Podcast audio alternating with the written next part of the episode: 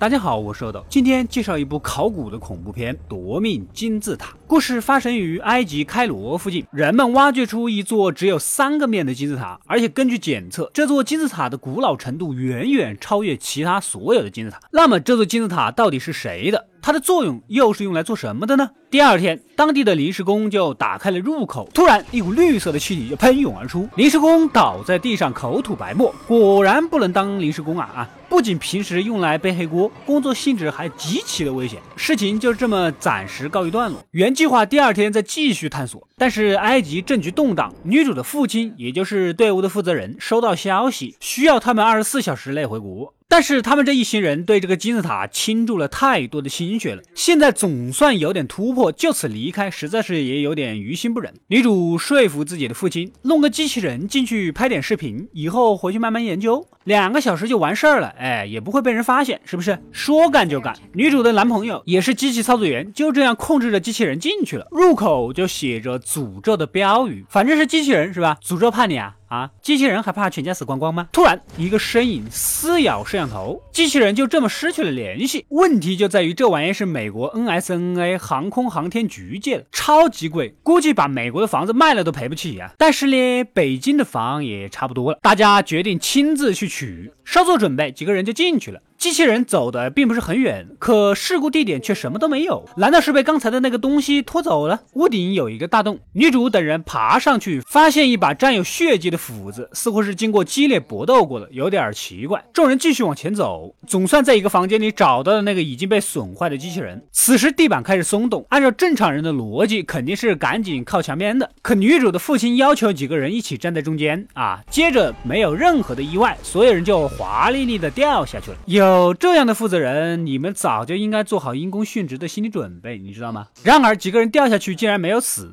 正自庆幸，突然一个大石块就砸到了女主男朋友的腿上，凭借他们的力量肯定是挪不开的。女主持人准备从顶部的洞口往上面爬试试，突然就看到一个超级大老鼠冲过来就袭击了她，害得主持人从洞里又掉下来，然而还是没有死，真是惊衰呀！旁边有一扇被顶住的石门，似乎是防御着另一边的什么东西，但是眼下只能打开看看有什么出路。几个人没走多远，就听到那个操作员嚎啕大叫，回头一看，操作员的肉体已经被拖走了，场面无比恐怖。看来这个金字塔真的是有什么可怕的生物在里面。为了求生，大家只能继续前进。在通过一个洞口的时候，一大群大老鼠追过来，幸好地面上负责监督他们的那个大兵哥及时的出现，用又大又长的 AK 救了女主。然而自己却被不明生物给硬生生的拉了进去。其实他们并不是不想出去，里面像迷宫一样，虽然有手电筒，但就是不会跟着脚印出去。这个负责人呢，还是普林斯顿大学的教授，真的不知道是怎么找关系进去的吧？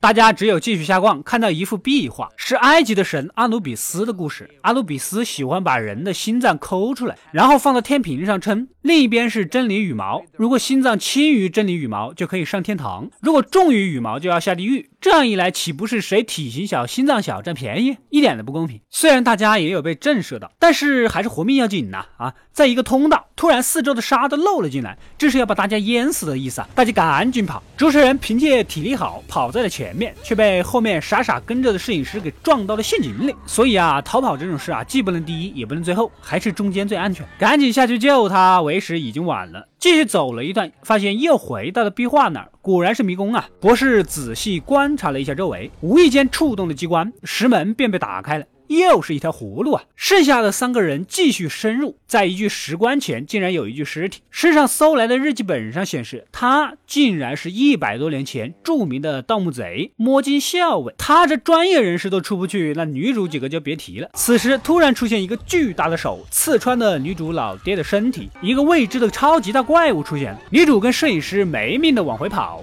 却发现石门已经被关上了。这个时候，摄影师就发话了：“反正活不了，那干脆我再去给那个怪物多拍个 MV 吧。”你们知道吗？这就是专业和非专业的区别。只要摄影机在手，我的脚步永远都不会停下。通过夜视功能，原来那个大怪物啊，就是阿努比斯，正在称教授的心脏。果然太重了，被阿努比斯给直接吸干了精气。摄影师赶紧摸了回来。把拍到的视频给女主看，看看看看，这是我拍的，哎，拍的好不好，精不精彩？哎，你爸的表情到位吧？女主的内心是崩溃的。两人返回原地找找线索，根据头顶不灵不灵、闪闪亮的壁画的解读，果然找到了正确的出口，顺着之前那个兵哥哥留下的梯子往上爬。然而阿努比斯早已看穿了一切，几个箭步就追上他们，女主也被打晕过去。迷糊中醒来，摄影师直接被一脚爆头。阿努比斯左手右手一个慢动作，着我左手手一个慢动作，右手左手慢动作重播，准备挖出女主的心脏。